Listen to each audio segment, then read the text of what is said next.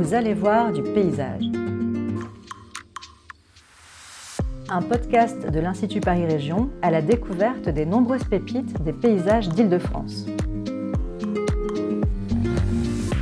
Pour cette deuxième saison, en partenariat avec El Paris et le Randopolitain, un circuit de sentiers de randonnée pédestre accessible en train, nous vous emmenons en balade autour de la ceinture verte.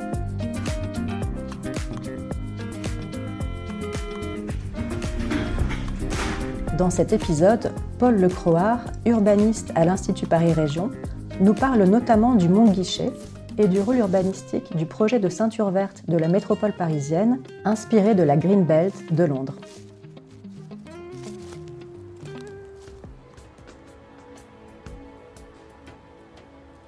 Cette promenade nous conduit de la vallée de la Marne au canal de Lourdes. Le canal occupe lui-même un ancien bras de la Marne qui se jetait sans doute dans la Seine à Saint-Denis.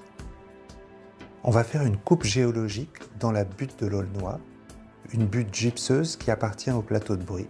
Et on va aller jusqu'à la plaine de France qui annonce vers Roissy la grande plaine agricole nord-européenne. Le parcours va suivre la frontière du département de Seine-Saint-Denis et de la Seine-et-Marne. Cet itinéraire est une véritable traversée de l'histoire des paysages. Le site de Chelles, occupé depuis 300 000 ans au moins, est connu pour son abbaye féminine, fondée au 7e siècle par la reine Bathilde. Le secteur est marqué par les lotissements de l'entre-deux-guerres et les grands ensembles sociaux de l'après-guerre. Il accueillera bientôt les architectures monumentales des gares de la ligne 16 du Grand Paris Express. Et oui, c'est un paradoxe, on construit une ligne de métro sous la ceinture verte avec un ouvrage de ventilation en plein champ du côté du Mont Guichet, Certains des espaces naturels que l'on va traverser ont été sauvés de justesse de la destruction par l'abandon dans les années 80 du projet d'A87, la grande rocade autoroutière de la région parisienne. En rebord de plateau, les carrières de gypse ont longtemps fourni Paris en plâtre. Certaines sont toujours actives, au nord vers Vaujour, mais la plupart ont été recolonisées par la végétation et sont parfois reconverties en parcs. Commençons la balade. Depuis la gare de Chelles, on va traverser le quartier des Abbesses qui occupe un ancien méandre de la Marne. Il est délimité par le mont Guichet que l'on perçoit à l'horizon. Sous nos pieds s'écoulent des cours d'eau enfouis au nom évocateur. La rivière des Dames, le rue des Pissottes, le rue de Saint-Roch. On grimpe ensuite la côte pour arriver au parc agricole régional du Mont Guichet. Ce site naturel remarquable de plus de 100 hectares domine Chelles et la vallée de la Marne. Il y a 25 ans, quand je préparais le schéma de paysage de Chelles, le site était à l'abandon. Les friches agricoles servaient de terrain de motocross et de campement pour les gens du voyage. Depuis, il a été classé en périmètre régional d'intervention foncière et en espace naturel sensible. L'Agence des espaces verts, aujourd'hui Île-de-France Nature, a restauré le site en installant une maraîchère et un vigneron bio, ainsi qu'un éleveur pratiquant l'éco-pâturage. Que voit-on quand on se trouve sur le mont Guichet Le mont Guichet, c'est une terrasse agricole qui domine la ville. Et euh, ce qui est assez extraordinaire, c'est qu'on a l'impression d'être très loin de la ville. On est au-dessus de la vallée de la Marne, on est au-dessus des constructions de Chelles, et on est dans un espace très calme, très apaisé, avec euh, des grandes prairies agricoles soulignées par des liserés boisés. On est dans un milieu naturel très riche, avec des espèces rares ou protégées, comme le triton palmé, la couleuvre à collier, la fauvette grisette, des libellules et des papillons.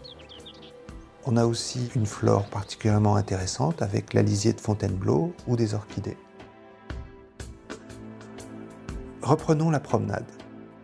En remontant la côte de Beauzet, on arrive vite à l'arboretum de Montfermeil avant de suivre le tram vers la fameuse cité des Bosquets et les ateliers Médicis construits en réponse aux émeutes de 2005. De là, on suit l'aqueduc de la Duisse, jolie rivière de laine capturée pour les besoins d'eau potable de Paris. Aménagée par l'Agence des espaces verts comme une promenade cycliste et piétonne régionale de 25 km, elle permet de suivre la corniche de Carnetin jusqu'à la Marne et au jardin de sculpture de Chalifert. De là, on traverse la forêt de Bondy, l'un des derniers vestiges d'une grande forêt malfamée. Les rois de France la contournaient soigneusement lorsqu'ils allaient se faire couronner à Reims. Après avoir traversé le charmant vallon champêtre de Coubron, on retrouve l'aqueduc au bois de Bernouilles et ses vues fabuleuses sur la vallée de la Marne. Après le village historique de Vaujours, changement d'ambiance avec le franchissement de la voie rapide. De là, on pénètre à l'improviste dans le parc de la Poudrière de Sevran, un grand parc boisé de loisirs et de culture qui occupe le site d'une ancienne fabrique de poudre à canon. Ce parcours illustre à l'est la diversité des paysages, des usages et des fonctions de la ceinture verte.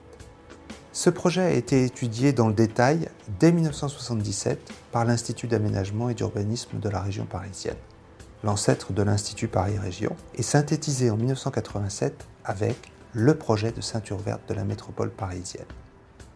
En partenariat avec les départements et les communes, ce projet est mis en œuvre par l'Agence des espaces verts, créée en 1976 en même temps que le ministère de l'Environnement. Est-ce qu'on peut faire des liens avec la ceinture verte de Londres? Oui, le projet de ceinture verte de la métropole parisienne s'inspire de la London Green Belt. La différence entre les deux, c'est que le projet de ceinture verte de Londres a été conçu en même temps que le plan régional d'après-guerre. Le principe est de contenir l'expansion du Grand Londres. Et le développement urbain, en fait, se passe à l'extérieur de la ceinture verte. Ce projet est inscrit dans la loi, c'est une protection très forte. La ceinture verte d'Île-de-France est un anneau de 10 à 30 km du centre de l'agglomération et elle comprend une mosaïque d'espaces, des espaces urbanisés, des espaces agricoles, des espaces forestiers et des parcs. Contrairement à Londres, la ceinture verte d'Île-de-France n'est pas protégée dans la loi, elle est négociée entre les collectivités locales et l'Agence des espaces verts. Est-ce que l'ambition de la ceinture verte est réalisée? La ceinture verte est à poursuivre. L'accent est mis aujourd'hui sur la nature en ville et notamment sur la création de grandes continuités paysagères, écologiques et de parcours pour les piétons et pour les vélos, de façon à faire pénétrer la nature jusqu'au cœur de l'agglomération.